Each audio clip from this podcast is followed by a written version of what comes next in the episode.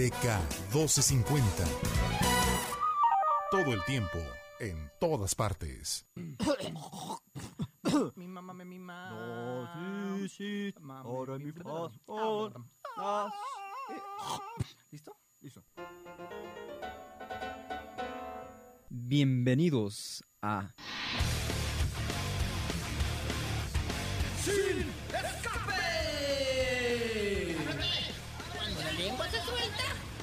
quien la pare.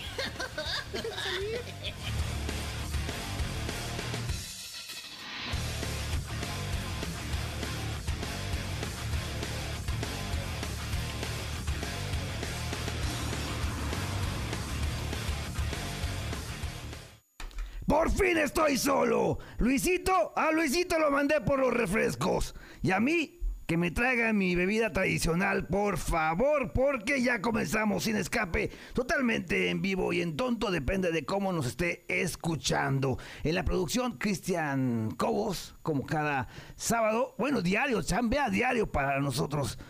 O nosotros chambeamos diario para él. No lo sé. Pero también está Alejandra Magallanes en los controles. Y pues ya les dije, el señor eh, Luis Adams no va a venir. Pero ya tenemos invi- invitados. Va a venir Pablo Cobos. Vamos a regalar un libro. Les voy a decir una vez cuál es. ¿Cómo no? Se llama Háblame de lo invisible de Anabela Franco. Y pues es una publicación pues con bastantes páginas, ¿eh? son 600, alrededor de 600 páginas. Un momento más platico de la sinopsis, eh, una de las tantas publicaciones que estuvieron presentes en la reciente Feria del Libro de Guadalajara. Y bueno, vamos a nuestra primera entrevista porque ahí me dijeron que iba a venir una chica muy talentosa. Y, pero vamos a ver si es cierto, escuchemos un fragmento. Lo más fácil es callarse y alejarse sin sentir. Es más fácil una mirada con cualquiera otro más. Es más fácil no sufrir. Déjame de fondo que quiero que reviente la canción. Estamos escuchando a Marianne. Jovencita, ¿qué edad tienes? Tengo 16 años recién cumpliditos. Felicidades. Escorpio, No. ¿no? Libra. Libra. Oh. Muy bien, pues muchas felicidades. Y estamos escuchando, ¿cómo se llama la canción? Se llama Lo Difícil. Lo difícil. Esta chica, a pesar de que tiene 16 años, ya lleva un rato pisando los escenarios, entrenándose, capacitándose. Y la habíamos visto cantando covers, la habíamos visto interpretar alguno que otro tema, pues ya reconocido. Y qué bueno que te animas ya a grabar a tu corta edad algo ya más personal. Así te quieres escuchar, como estamos ahorita oyendo. Claro, y si se puede, aún más, más en todo el mundo y pues poder llegar a la gente, a sus corazones. ¿Qué es lo que dice esta canción? ¿Qué es lo que tratas de transmitir? Esta canción me encanta porque desde el momento en que la escuché me enamoré de ella porque nos platica que el amor no es solo color de rosas y que tiene momentos difíciles, que tiene retos y que esos mismos retos son los que le dan esperanza a que ese amor suceda. Entonces está súper, A súper. ver, súbele, Cristian, Alejandra. Ya va a reventar la canción. Esta es Me equivoqué. ciudad. ¿Dónde está el coro?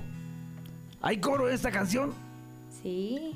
¿Ya, se, ya pasó o va, o va- va a venir? Se va a repetir. Ah, Ok, me dices cuál es el coro. Me interesa saber cuál es el coro. Oye, hija, 16 años, pues ¿qué vas a saber tú de, de sufrir por amor? De sufrir por esta vida. Estás pequeñita, hija. Y yo no estaría tan seguro, ¿eh? Si sufres mucho, has sufrido.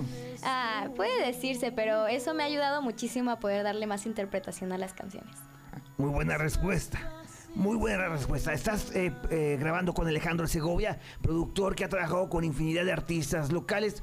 La última producción que hizo fue con Alejandro Filio. Platícanos de esta eh, experiencia de trabajar con él y con otros talentos de aquí Guadalajara. Pues estoy trabajando con él y con Alejandro Ureña, que son los que están trabajando conmigo en la productora Kun. Y la verdad, pues me ha encantado trabajar con ellos. Hice un casting con ellos hace tres años, pero mi voz era muy diferente. Ah, ahí está el coro. Ver, súbele, súbele, súbele. que estoy aferrada a esta vida, busco lo difícil, no lo que yo debería, aunque estés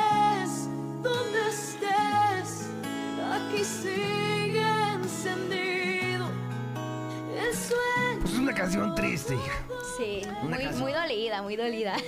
¿Quién la compuso? ¿Quién la hizo? ¿Quién la La escribió? compuso Salazar Luna, que es, es una persona que trabaja en la empresa de Coon Productions. Y pues trabajar con ellos ha sido bien, bien bonito porque siempre me alientan a, a improvisar mucho, o sea, no me montan todo. Me dicen, a ver, aquí tenemos este espacio musical, haz algo.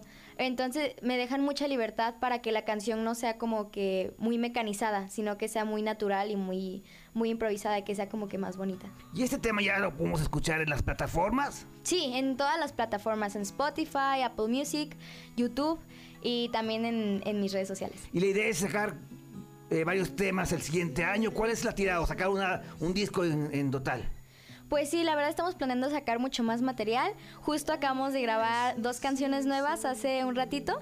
Entonces queremos cerrar este año con mínimo esas dos canciones más estas, serían tres, y empezar 2023 con todo, ya que la gente pues este año nos empezó a conocer un poquito hace unos meses y pues darle con todo. Es una balada lo que estamos escuchando ahorita de Marian. Los dos que grabaste hoy, ¿qué género abarcas? Eh, una de ellas se llama Corazón, es más alegre, es como pop balada pero más alegre, y el otro es como tirado a la balada ranchera. Ya ve que ahorita está como más, más famosillo eso, como Sí. Nodal y creo que Río Roma fueron los que sacaron una canción así. Entonces- También, también, perdón, también este eh, Melissa, ¿cómo se llama el grupo de Melissa? Eh, Matiz. Ajá. ¿Verdad? Entonces intentamos experimentar esa parte un poco, aparte de que a mí también me encanta el regional, entonces... ¿Cómo te visualizas, hija? ¿Cómo quién quieres ser? ¿Como Paulina Rubio? ¿Como Rosalía? ¿Como Paquita la del barrio? A mí me encantaría que el público me quisiera tanto como quisieron a Jenny Rivera o a Ana Bárbara. O sea, ese amor que tienen entre fans y artista, me encantaría tenerlo. Claro que pues ese cariño se gana. Pero también me encantaría ser muy reconocida y más que cualquier mexicano o americano, Whitney Houston, Celine Dion, llegar a, a todo el mundo y no solo pues aquí a México. ¿Puedes compartir con nuestros radioescuchas cómo te has preparado en estos años? ¿Cuál es tu trayectoria de sentido? ¿En dónde has estudiado canto, baile? ¿Cómo es que llegaste hasta este momento? Pues desde chiquita me di cuenta que lo mío era, era cantar. Les pedí a mis papás que me metieran a una academia de, de artes y ahí aprendí a, a actuar, a cantar y un poquito de cine en una escuela que se llama IDEA, Instituto de Desarrollo Artístico. Me salí hace un año porque la, entré a la prepa y se me dificultó un poco, pero también me estuve preparando con Juan Antonio Flores, es un maestro vocal buenísimo, me ha enseñado muchísimo de técnicas como para hacer voz mixta, voz de pecho, y eso me ha ayudado muchísimo a pues llegar a más, más notas y así. Y lo más reciente que tuve fue que ahorita en octubre, a finales de octubre, me fui a Nueva York porque me dieron una beca para ir a estudiar allá y tuve la oportunidad de tener como maestros a, a personas increíbles como el protagonista del Fantasma de la Ópera o al escritor de Grey's Anatomy, Mark Wilding. Entonces esas cosas me, me nutrieron mucho eh, en ese aspecto. Y no, pues me encantó. Entonces yo ahorita estoy muy activa en todo esto de, de la música y desde chiquita que lo vi. ¿Y te gustaría trabajar quedé. en Broadway, por ejemplo? Claro que sí. Aparte de, de la cantada, me encanta actuar también, el teatro musical. Entonces fue como que una bola de cosas que me encantaba hacer. ¿Qué te dijeron? Porque hay de repente cantantes que no tienen el, el don, por llamarlo así, de irse a, hacer teatro musical, porque es, es otra exigencia. ¿Qué te dijeron en, Estados Unidos cuando te conocieron, cuando conocieron tu voz? ¿Tienes el perfil? ¿Te chulearon, pues? Claro, sí, me chulearon. Eh, lo que les gustó mucho de mí fue mi actitud y nos tocaron mucho el punto, que creo que es muy importante comentarlo, que muchas veces los productores de algún musical o algún productor de que quiere generar pues artistas se enfoca mucho más en la disciplina que en el talento. Siempre se la pasan diciendo y, re- y recalcando, yo prefiero una persona que probablemente no tenga tanto talento, pero que sea dedicada y que sea constante, a una que sí tenga talento, pero que haga las cosas pues como caigan. Entonces, eso es una parte que sí me recalcaron mucho, les gustó mucho mi voz, que pues no es como tirada a imitar a alguien, sino que es algo muy mío. Y pues yo cuando canto normalmente siempre lo hago con una intención y no nada más al tiro por viaje. Pues yo te veo muy madura, que tienes tus objetivos bien claros y eso es buenísimo, es un gran avance. Y ojalá llegues a hacer cosas como Dana Paola, que para muchos es una cantante comercial o popera, pero respecto a musicales, de las mejores eh, actrices y cantantes que hemos visto en el escenario, por ejemplo. Pues yo te veo muy lejos en- dentro de poco, o sea, vas a llegar muy lejos. Ay, muchísimas gracias. Vas a ver que sí. Ojalá sí. La cosa es nada más que te sepan dar a conocer, que tengas paciencia, porque hay muchos tropiezos en esta vida que no tiene que ver por uno, sino por todo lo que sucede alrededor. Pero estar cobijado por gente como la que tienes aquí a tu lado es cuidarte y estar apoyado, cobijado por músicos como los que acabas de mencionar. También es, pues, una bendición tenerlos a tu lado. ¿eh? Hay que aprovecharlos y pues, para adelante. no te olvides es. de nosotros. No, jamás. Algo que, que, que valoro mucho es que mi familia ha estado todo el tiempo conmigo, me ha apoyado, abuelos, tíos, primos, mis papás, mi Abuelo, hermana. muy bien. Siempre, a cada rato me presumen, me echan, me echan porras, me dicen, oye, lo que tú quieras, lo vas a lograr, te apoyamos. Creo que eso es algo que, que es muy importante para, para poder motivarse, ¿no? Este, que pues lamentablemente no todos tienen el apoyo de su familia, que nunca falta el comentario de, ay, te vas a morir de hambre con eso. Entonces, creo que eso es algo muy valioso que tengo de mi lado y es una ventaja que, que he- aprovechado al máximo. El tiempo es corto, Marian. Muchísimas gracias. Me gustaría que te despidieras, si es posible, que Ale nos quite la música y cantes un poco a capela, por favor. Claro que sí. Eh, un poquito del coro, justo que usted estaba preguntando. Pero no, porque estoy aferrada a esta vida. Busco lo difícil, no lo que yo debería. Aunque estés donde estés, aquí sigue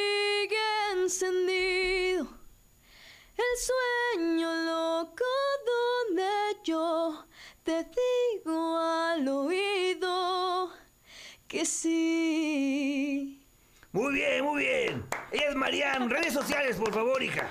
Eh, me pueden encontrar en Instagram y Facebook como Marian-González-Mora y me pueden encontrar, en- pueden encontrar mi sencillo de lo difícil en todas las plataformas, YouTube, Apple Music, Spotify y en cualquiera que se le ocurra. Muchas gracias, muchas gracias. Vamos a un corte, pero recordamos que tenemos el libro Háblame de lo invisible de Anabela Franco. Tienes que marcar, bueno, más bien, manda un mensaje al siguiente WhatsApp: 3311 20 53 26. Repito, 33 33 11 20 53 26. Con tu nombre completo y di que quieres el libro. Hoy te platico de qué trata, ¿eh? Vamos a un corte y regresamos. Ey, ¿A dónde vas? No te vayas, en un momento regresamos. Comunícate al 3647-7481 o al 3647-8383. DK 1250 AM. Gracias por estar aquí con nosotros. Seguimos aquí en Sin Escape. ¿De qué trata? Háblame de lo invisible. Dice eh, el libro de su propia voz. Anya siente que lo perdió todo. La posibilidad de tener hijos, su esposo y su madre. Por eso no está dispuesta a ceder lo último que le queda. Rem debe desprenderse de la vida que forjó en su país de origen y lo impulsa la esperanza de preservar lo único que le importa. La oportunidad de conservar eso que tanto temen perder los une de forma inesperada. Juntos descubrirán que se renace del dolor y que la vida se rige por lo invisible. O sea que al igual que la canción que escuchamos en el bloque anterior, Ay, vamos a sacar lágrimas con este libro. Cortesía de BR, por cierto. BR Editoras, siempre consintiéndonos. Y tenemos este libro. Ya les dije cómo se lo pueden ganar. Manden un WhatsApp. WhatsApp, WhatsApp. 33 11 20 53 26. Hay que escribir su nombre completo. No me digan piropos. No me pidan ningún traguito. Hoy no vengo de buenas. Así que limítese solamente a escribir su nombre y decir quiero el libro. Me dicen que ya tenemos por ahí a nuestro siguiente entrevistado, al señor director Raúl Ramón. Raúl, buenas tardes. ¿Qué tal, don Arturo? ¿Cómo estás? Yo súper apenado contigo, hijo. Tengo que ser sincero y no eh, faltarte al respeto al decirte una mentira. Te voy a decir por qué. es momento en que no he podido ir a ver tu película. Y lo lamento tanto, no solamente por esa entrevista, porque además iba a estar el experto en cine aquí, Luis Adams, quien ya la vio y me sentía confiado, pero se enfermó y no pudo estar. Pero yo quería ver la película, no solamente para estar informado, sino porque es una cinta que lo he visto desde hace mucho. eh, perdón, si me alcanzas a escuchar porque entra mucho ruido de música. Perdón, hijo, un segundo. Te escucho muy bien. ¿Me escuchas muy bien? Ok. Lo que trataba de decirte era que es una película que muchos estábamos esperando, por supuesto, por el excelente elenco que es de primer nivel, por el tema que estás abarcando, eh, porque es, pues, en mucha parte, pues, jalisciense la película, ya nos platicarás, y pues por todo lo que la noticia que se ha generado, generado en las últimas semanas, ¿no? Tanto la polémica de que si entraba en plataformas o no, que si, si- no sé, o hasta los buenos comentarios de la película. Ya hablé mucho, a lo que voy, hijo. Perdóname por no haberla visto. Me hubiera gustado criticar la película junto contigo. No, no te preocupes, al contrario, primero que nada te agradezco mucho por el espacio, un saludo a todos los amigos de la DECA. Eh, el Poderoso Victoria está todavía en mil salas en todo el país, obviamente que ya vamos en nuestra tercera semana, entonces empiezan a reducirse las, las- la frecuencia de las funciones en algunas de las salas por, pues lógicamente, pues porque ya mucha gente ya la vio. Claro. Y en aquellas plazas en donde, en donde ya hay una, una cantidad menor de, de- en una cantidad menor de, de, de asistencia, de población, bueno, pues entonces empiezan a, a reducirse. Así que pues, sí, te recomiendo que la veas en el cine, porque es como se debe de ver Claro. el cine, pero, eh, pero particularmente este fin de semana, pues es una buena oportunidad porque ya es lógico que la siguiente semana empezaremos a tener eh, menor eh, cantidad de, de pantallas en, en el país. Sí, claro. Así que bueno, pues la invitación para que vayan a verla, se enteren, es una película que nos ha traído muchas satisfacciones, es el estreno nacional más importante del año, Así es. tomamos en cuenta la pandemia, pues de varios años también. Esto, y, y bueno, vamos de la mano de Cinépolis Distribución, pero también estamos en salas de Cinemex. Hay que decir que este guion recibió el premio, eh, el premio Alejandro Galindo, ¿no? De IMCINE. Sí, es este, es el, el única, la única flor que cortamos del jardín del IMCINE, este, que, que nos dio la, la oportunidad de trabajar con Vicente Leñero, 10 semanitas de pura gozada con el viejo Hijo, Vicente Leñero. El- no solamente era el mejor guionista de este país, Claro. sino uno de los periodistas más importantes del siglo pasado y desde luego del principio de este siglo. Para la gente despistada hay que decir que esta película se ubica en 1936 y prácticamente habla de un joven mecánico que se frustra por porque pues no va a poder realizar su sueño de convertirse en maquinista, ¿no? Entonces es maravilloso que, que nos lleves a esa época, eh, pues en la que muchos ya no se acuerdan lo, lo que se vivía en ese tiempo y lo que era una máquina tan sencillamente, ¿no? Entonces, eh, ¿cómo nació eh, esta, esta idea sobre rescatar el ferrocarril y todo este contexto, hijo? Bueno, lo que pasa es que la película toda es una, es una carta de amor a los trenes, pero también es una carta de amor al cine y es una carta de amor a la familia. Es una película que se trata de no rendirse, de no rendirnos. Y la verdad es que yo eh, debo admitir que es- siempre me da mucho pudor hablar de- del guion y de esta historia porque pues, es muy personal. Eh, obviamente yo no nací en 1936 y tampoco fui maquinista, frustrado. Sin embargo, eh, la película tiene muchos elementos de mi biografía. Eh, por ejemplo, eh, recuerdo eh, cuando yo, yo crecí junto al desierto en, en Hermosillo y esta imagen de- de- de- del tren eh, en las dunas del desierto, cruzando el desierto, en el atardecer, pues es una imagen que a mí se me quedó, pero muy, muy, muy, muy impregnada y que me ha acompañado toda mi vida. Entonces, ese es un punto de partida. El otro es que me pareció un temazo el hecho de que los mexicanos, por una vez que no sea durante el Mundial o que no sea por la vez en la que hay un temblor, nos acordemos de que somos mexicanos y nos sintamos orgullosos de ser.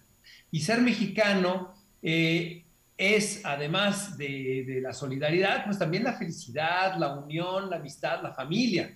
Eso nos define como mexicanos. Y a mí me pareció importantísimo que mi primer película hablara de esos valores y de lo que soy. Justo lo que te iba a decir es tu primera película. Digo, sabemos que tienes eh, ya trayectoria dentro del, del, del rubro, pues, eh, pero eh, ¿Cómo le hiciste para realizar esta película y estar abrazado de grandes personalidades como Damián Alcázar, Gerardo Oñate, Edgar Vivar, Roberto Soso, Joaquín Cosío, Lalo España? Bueno, ¿cuántas personalidades aparecen ahí? Incluso está por ahí mi querido Javier Lacroix.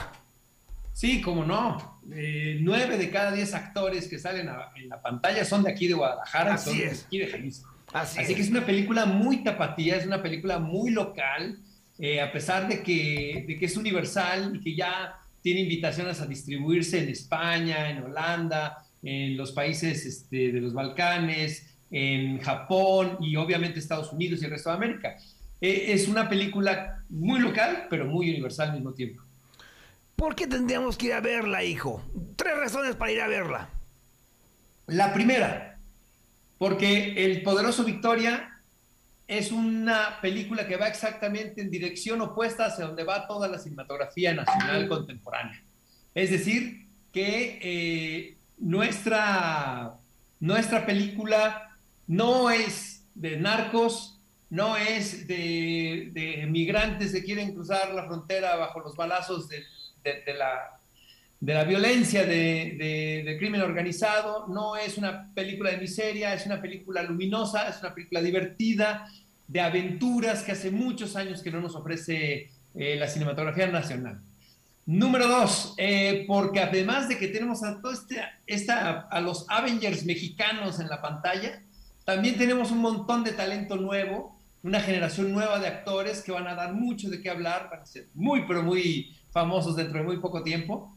Y la tercera es porque esta historia en la que los mexicanos nos unimos, superamos nuestras diferencias, superamos nuestras complejidades y nos enfrentamos a lo imposible, es más vigente el día de hoy que incluso en 1936. Oye, ahorita que, perdón, se vino un recuerdo. En, la alfombra roja me pareció, me pareció ver a Pancho Rodríguez. ¿Él está involucrado en algo de la producción, de la escritura? No, nada. Eh, nada más como camarada. Su hermana, su hermana, Belén es una de nuestras actrices eh, principales y, y, ella escribió el, el, tema principal de la película, que es hermosísimo, hermosísimo en serio. La música es otro boleto por el que vale mucho la pena ir a ver El Poderoso Victoria. Hace mucho que no se escucha música tan bien armada, tan bonita, tan compleja y tan completa eh, en una película mexicana. Yo creo que ese es uno de los... Esa es la cuarta razón para ir a ver esta película. Excelente, pues ya lo dijiste bien y lo repetimos en Cinépolis para que se vea cómo se debe ver esta película. Muchas Así gracias. Es. ¿Algo que quieras agregar, hijo? Nada, don Arturo, por favor, este, vela a, ve a verla y, y, me avisas pues, para que tengamos, platiquemos ahora sí de lo que viste en la pantalla. Sí, la verdad que sí, porque sí soy muy exigente, hijo, así que agárrate.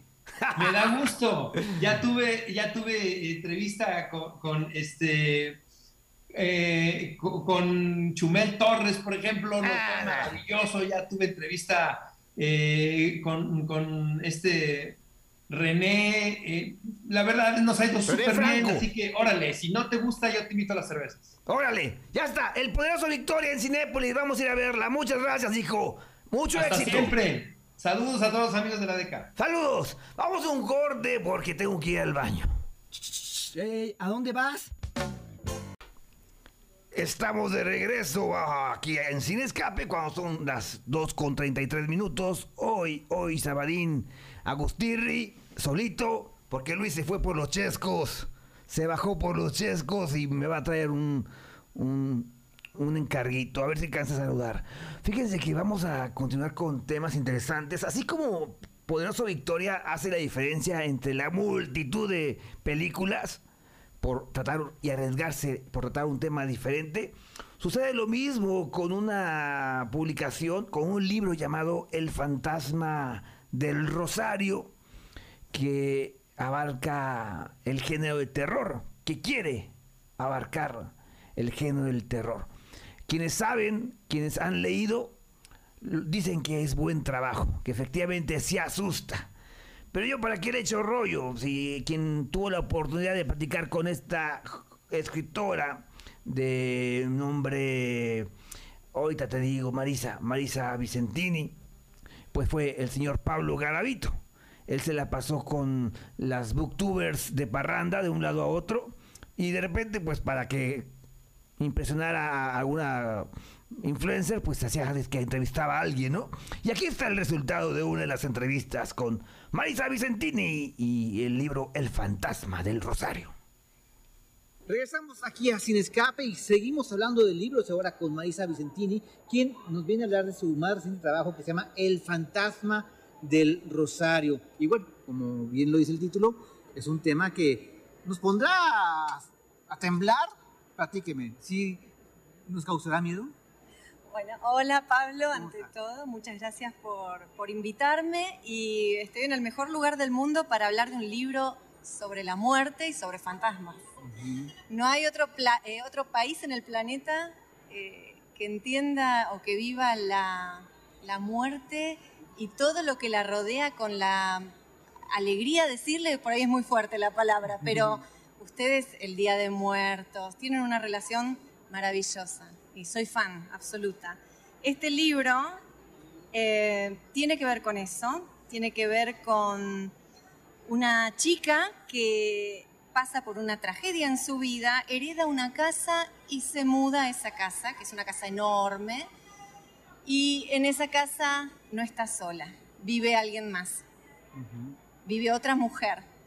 Esa mujer trata de comunicarse con ella. Eh, y luego empieza esta historia detectivesca en la que vamos a tratar de averiguar quién es, qué quiere y por qué están pasando las cosas tan extrañas que están pasando. Es, La así pregunta- que sí, da miedo. La pregunta obligada es si está basada en la vida real o qué tanto sacaste, porque sé, por ejemplo, que es un restaurante donde estaba... Es, es- esta- es- existe. exactamente, la casa existe. La casa existe en realidad, mira, es, es muy loco, las casualidades no existen, ¿no? Eso dicen. La casa existe, la casa está a 10 cuadras de mi casa, estuvo durante años, décadas abandonada. Y yo pasaba por la puerta y pensaba, qué excelente lugar para ubicar acá una historia de fantasmas, mientras rezaba para que no la demolieran, porque es lo que está pasando con estas casas magníficas y antiguas, ¿no? En todos lados. Bueno, cuestión que por suerte la casa la compraron y la convirtieron en un restaurante. Y cuando voy al restaurante, porque obviamente lo primero que hice fue ir y entrar y, y fue impactante porque yo no había estado nunca en el interior de la casa y descubro que hay una escalera igual, muy parecida a la que yo me había imaginado. Y conversando con las camareras y diciéndoles que, bueno, acá estoy yo, escribí un libro que ambienté en este lugar y entonces ellas, pero que sí, pero no sabes, en esta casa hay cosas, el otro día vimos una chica en la escalera y ahora bien, una chica en la escalera, que en el libro, en El Fantasma del Rosario, hay un momento que yo diría es el momento cúlmine en el que Micaela, nuestra protagonista, por primera vez la ve, se encuentra con ella y la ve en la escalera. Así que fue como, viste, pelitos este, erizados. eh, fue muy loco, la verdad que muy loco. Pero bueno, sí, hay una casa y ahí está. Así que está en Buenos Aires, eso sí, nos les queda un poco lejos. En Buenos Aires. Aquí hay muchísimas casas parecidas, Me ¿eh? encantaría. Y aquí hay muchas historias de fantasmas. Te cuento, Pablo, que desde que llegué, y hablando del fantasma del Rosario, de este libro, terminan las entrevistas y me dicen, bueno, ahora te quiero contar lo que me pasó a mí. O, no sabes, en la casa en la que yo vivía cuando era chiquito, yo siempre veía una sombra. Eh, acá en México hay muchos fantasmas. Muchísimo. Sí, yo también te puedo contar una historia, ah, ¿después pero... me contás? Sí, Quiero saberlo todo. Claro que sí. Oye, eh, es un género difícil, ¿no? El causar este, ese tipo de emociones, este, te sentir el, el- el- Sentir miedo. Sí, sentir miedo. Entonces, ¿qué tan difícil fue alcanzar estos sentimientos, despertar estos sentimientos? ¿Fue muy complicado? No fue muy difícil. Al principio me preguntabas qué había de real en la historia. cuando yo empecé a escribir este libro le pedí a mis amigos y a mis conocidos que me cuenten todas estas anécdotas que, que sé que todos tenemos, al menos en cada familia hay un cuento de estos. Y hay mucho de ese acervo que está volcado en el libro. Y por eso la gente me dice, yo creí que era verdad, porque quedó verosímil. Eh, porque muchas de las, de las situaciones que vas a leer en el libro no son inventos, me las contaron. Eh, el ver un globo luminoso eh, detenido en el aire que de golpe desaparece y vos decís, esta luz de dónde salió, acá no había luz. Eh, cosas que cambian de lugar inexplicablemente, lo puse acá y ahora ya no está y lo encontrás en otro lado. Ese tipo de cosas no vienen de mi imaginación, sino vienen de, de conocidos amigos que me fueron contando. Y por eso fluye más rápido la historia y además pues el lector se identifica más fácilmente, ¿no? Sin duda, la verosimilitud siempre está ahí y bueno, esa es la clave con el lector, ¿no? El lector de golpe se metió dentro del libro y ahora vamos a creer todo lo que pasa en esta historia. Marisa, ¿tuviste algún, eh, alguna influencia de algún, algún libro, algún autor para esta publicación?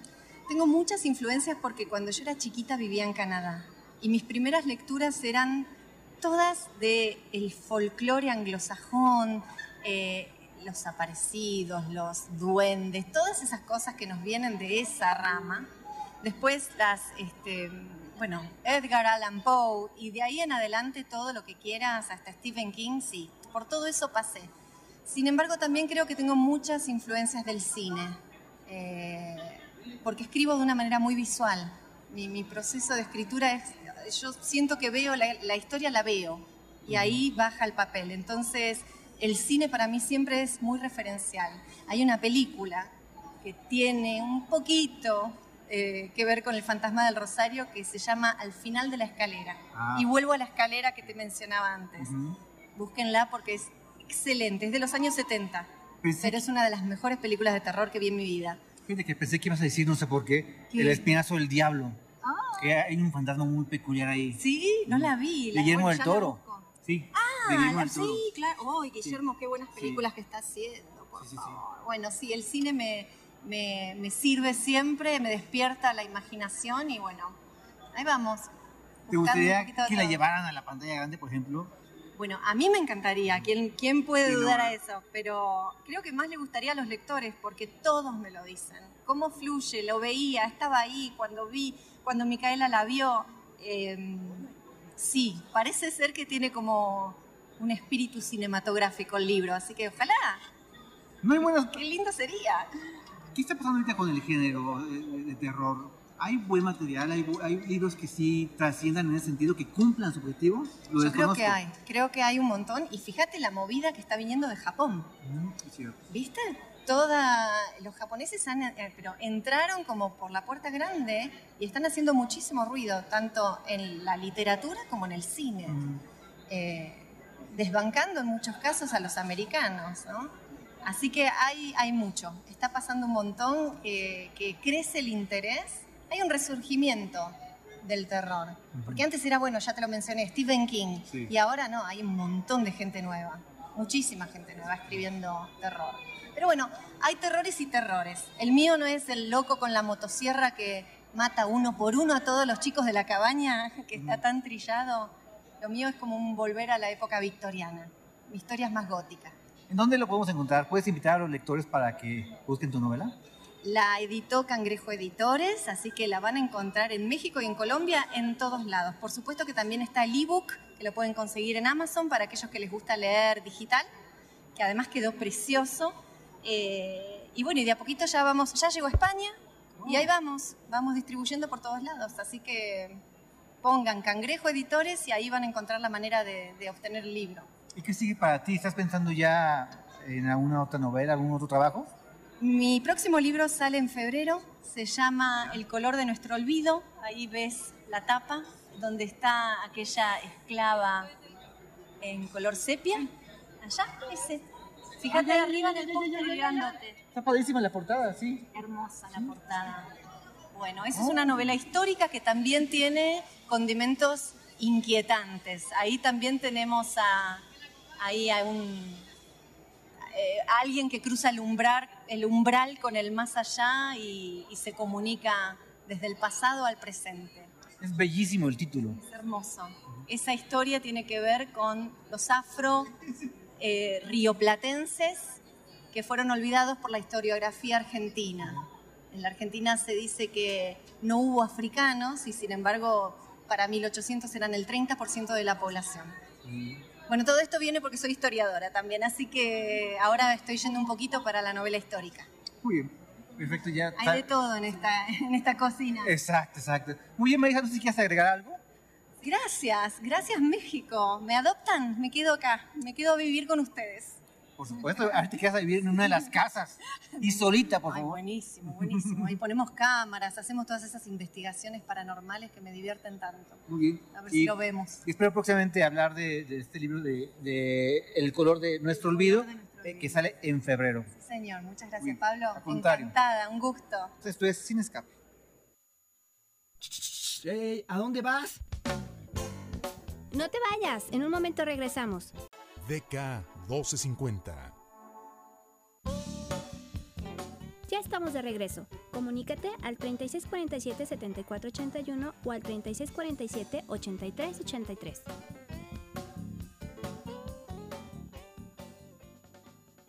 Volvimos, volvimos el estómago, por eso me tardé en regresar. Eh, vámonos rápidamente a... Ah, déjame recordar rapidísimo, gracias a, a Editores porque nos regaló un libro para la gente que nos sintoniza. Se llama Háblame de lo invisible de Anabela Franco. Ya dijimos, hay que apuntarse en el WhatsApp. WhatsApp 3311 20 53 26. 33 11 20 53 26 con su nombre completo. Y ahora vamos con el señor Pablito Robles, quien nos va a traer lo mejor del séptimo arte. Ya estamos en temporada, en la temporada navideña, así que no me digas, señor Pablo, que nos vas a recomendar mi pobre angelito o esa hermosa película con el encantador Grinch. A ver, ¿qué nos recomiendas a mí y a Luis?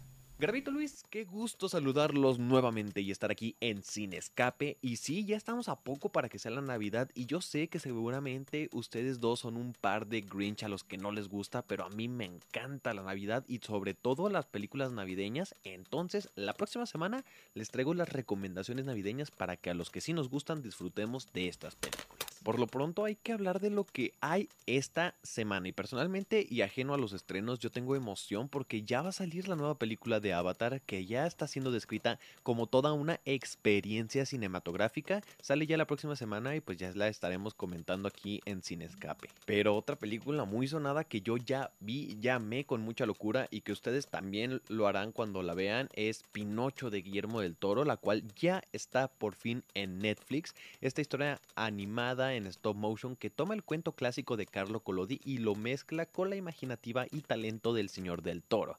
Una belleza de película y que por cierto, si pueden verla en cines eh, y quieren hacerlo, la película va a seguir disponible hasta el 15 de septiembre en la Cineteca de aquí de Guadalajara. Entonces aún tienen chance para vivirla en pantalla grande como yo creo que se debe hacer. Y hablando de cosas clásicas, hace un par de semanas les estaba contando de un documental que está bastante interesante que se llama Mickey, The Story of a Mouse. Un documental original de Disney Plus que es un recorrido cultural a través de la presencia de Mickey Mouse a través de los años. Va desde su conceptualización hasta la actualidad y es interesante porque al ver este tipo de cosas uno piensa que es una hora y 30 minutos de hablar de cómo Mickey Mouse es lo máximo y todos deberíamos comprar su mercancía.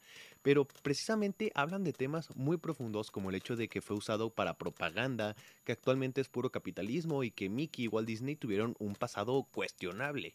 O sea, es muy neutral al momento de compartir posturas sobre el personaje y puede llegar a plantear una perspectiva distinta del mismo y eso fue lo que a mí me gustó. Véanlo entonces si les gustan los documentales. Y otro de los estrenos de Netflix, pero que están en pantalla grande, es Ruido de Fondo. Un nombre curioso, pero muy interesante.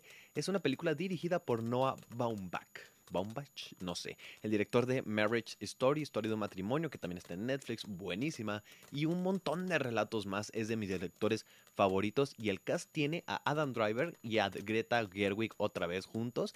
Y música de Danny Elfman. O sea, no, no, no, puro talento. ¿Y de qué trata? Pues es una película con tintes de thriller psicológico, con comedia ácida y drama y cuenta la historia de la vida de un profesor universitario y su familia que se ve alterada cuando una fuga química cercana provoca el evento tóxico aerotransportado, lo cual libera una nube negra nociva según la región que obliga a la familia Clanny a evacuar. La encuentran también en la Cineteca Fisk de aquí de Guadalajara y el 30 de diciembre llega a Netflix. Y pues ya si se andan paseando por la Cineteca Fisk este fin de semana en la pantalla Bicentenario, aprovechando que todavía está Pinocho, hay un ciclo de películas stop motion. Hoy toca Wallace y Gromit para que si quieren ir a verla en familia es totalmente gratis, así que pueden ir, se tumban en el piso y se ponen a ver esta película que es divertidísima. Son mis recomendaciones para esta semana, para hacer en Guadalajara, para ir a ver películas, eh, quedarse en casa también con la nueva de Pinocho o ir a verla pero véanla. Es lo que tienen que hacer este fin de semana, sí o sí, ver la nueva película de Pinocho de Guillermo del Toro. Es mi recomendación universal. Gravito, Luis, muchas gracias por el espacio nuevamente. Espero regresar muy pronto a cabina. Recuerden que me encuentran en redes sociales como soy Pablo-Robles y me pueden leer en las redes sociales de Cine Conflicto. Muchísimas gracias. Nos vemos la próxima semana.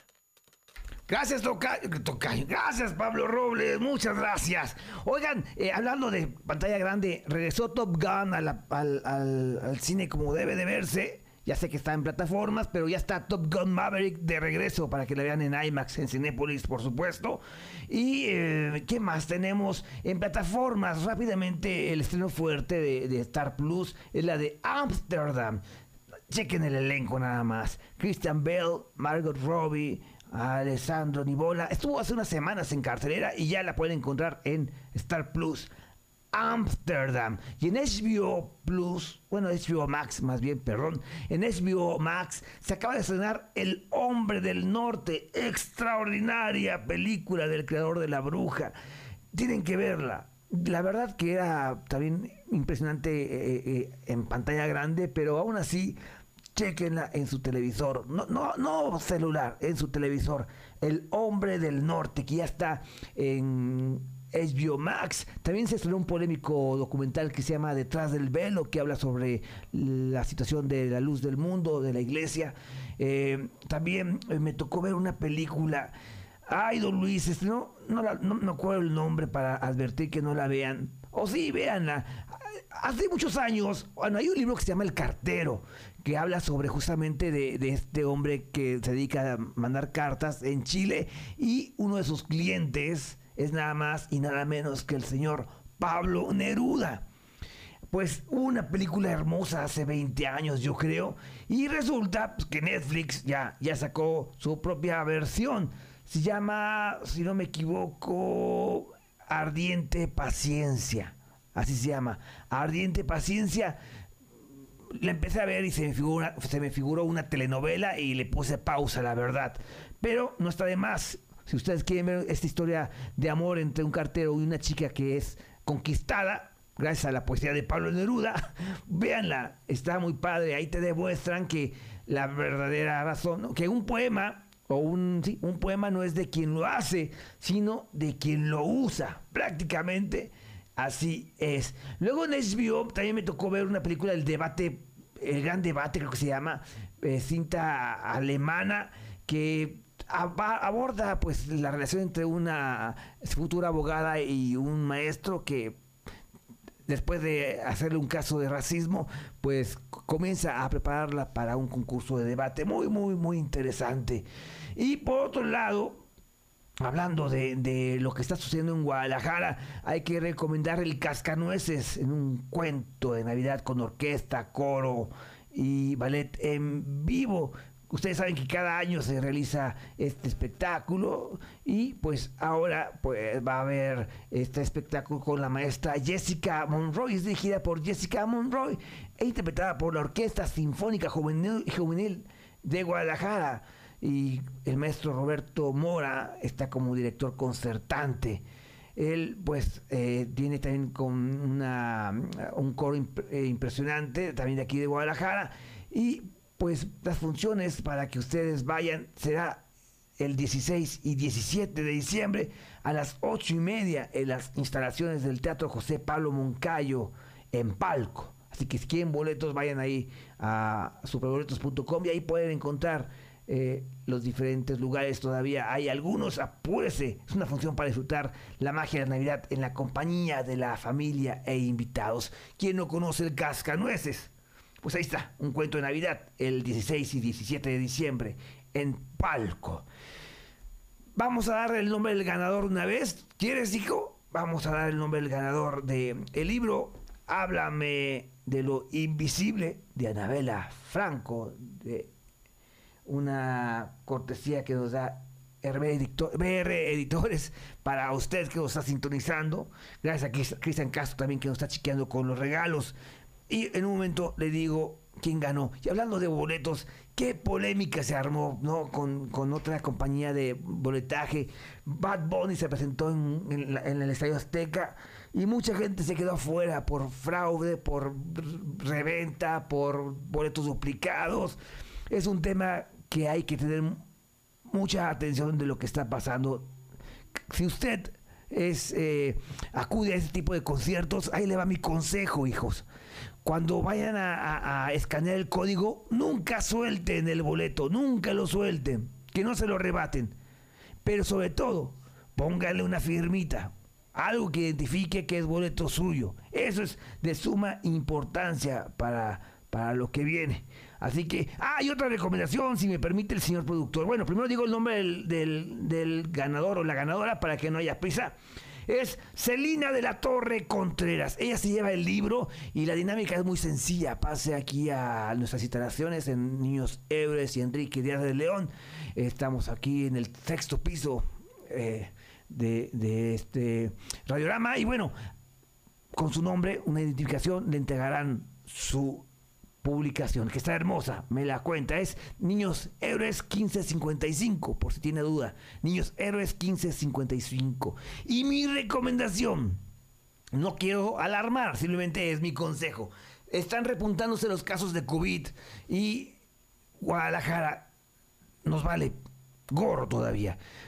Siga mi consejo. Si se sube el transporte público, va a lugares muy concurridos, sana distancia y cubrebocas. Hágame caso hágame caso, en Estados Unidos está eh, crítica la situación, no como hace un par de años, insisto, no quiero ser dramático, pero sí, ha habido casos ya de muertes con personas vacunadas. ¿eh?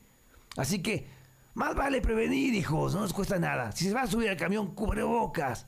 Si va a ir a una plaza, sana distancia. Siga mi consejo para no estar lamentando el próximo año. Vámonos, Cristian Cobos en la producción, Alejandra Magallanes en la consola y Luis, en la ausencia. Hasta el siguiente sábado. ¿Qué está pasando? Vamos, ya vámonos, ya es hora, vámonos, vámonos. ¿Qué es esto? Hasta la próxima semana, gracias, vámonos, ya, ya, ya, ya. Esto fue sin escape.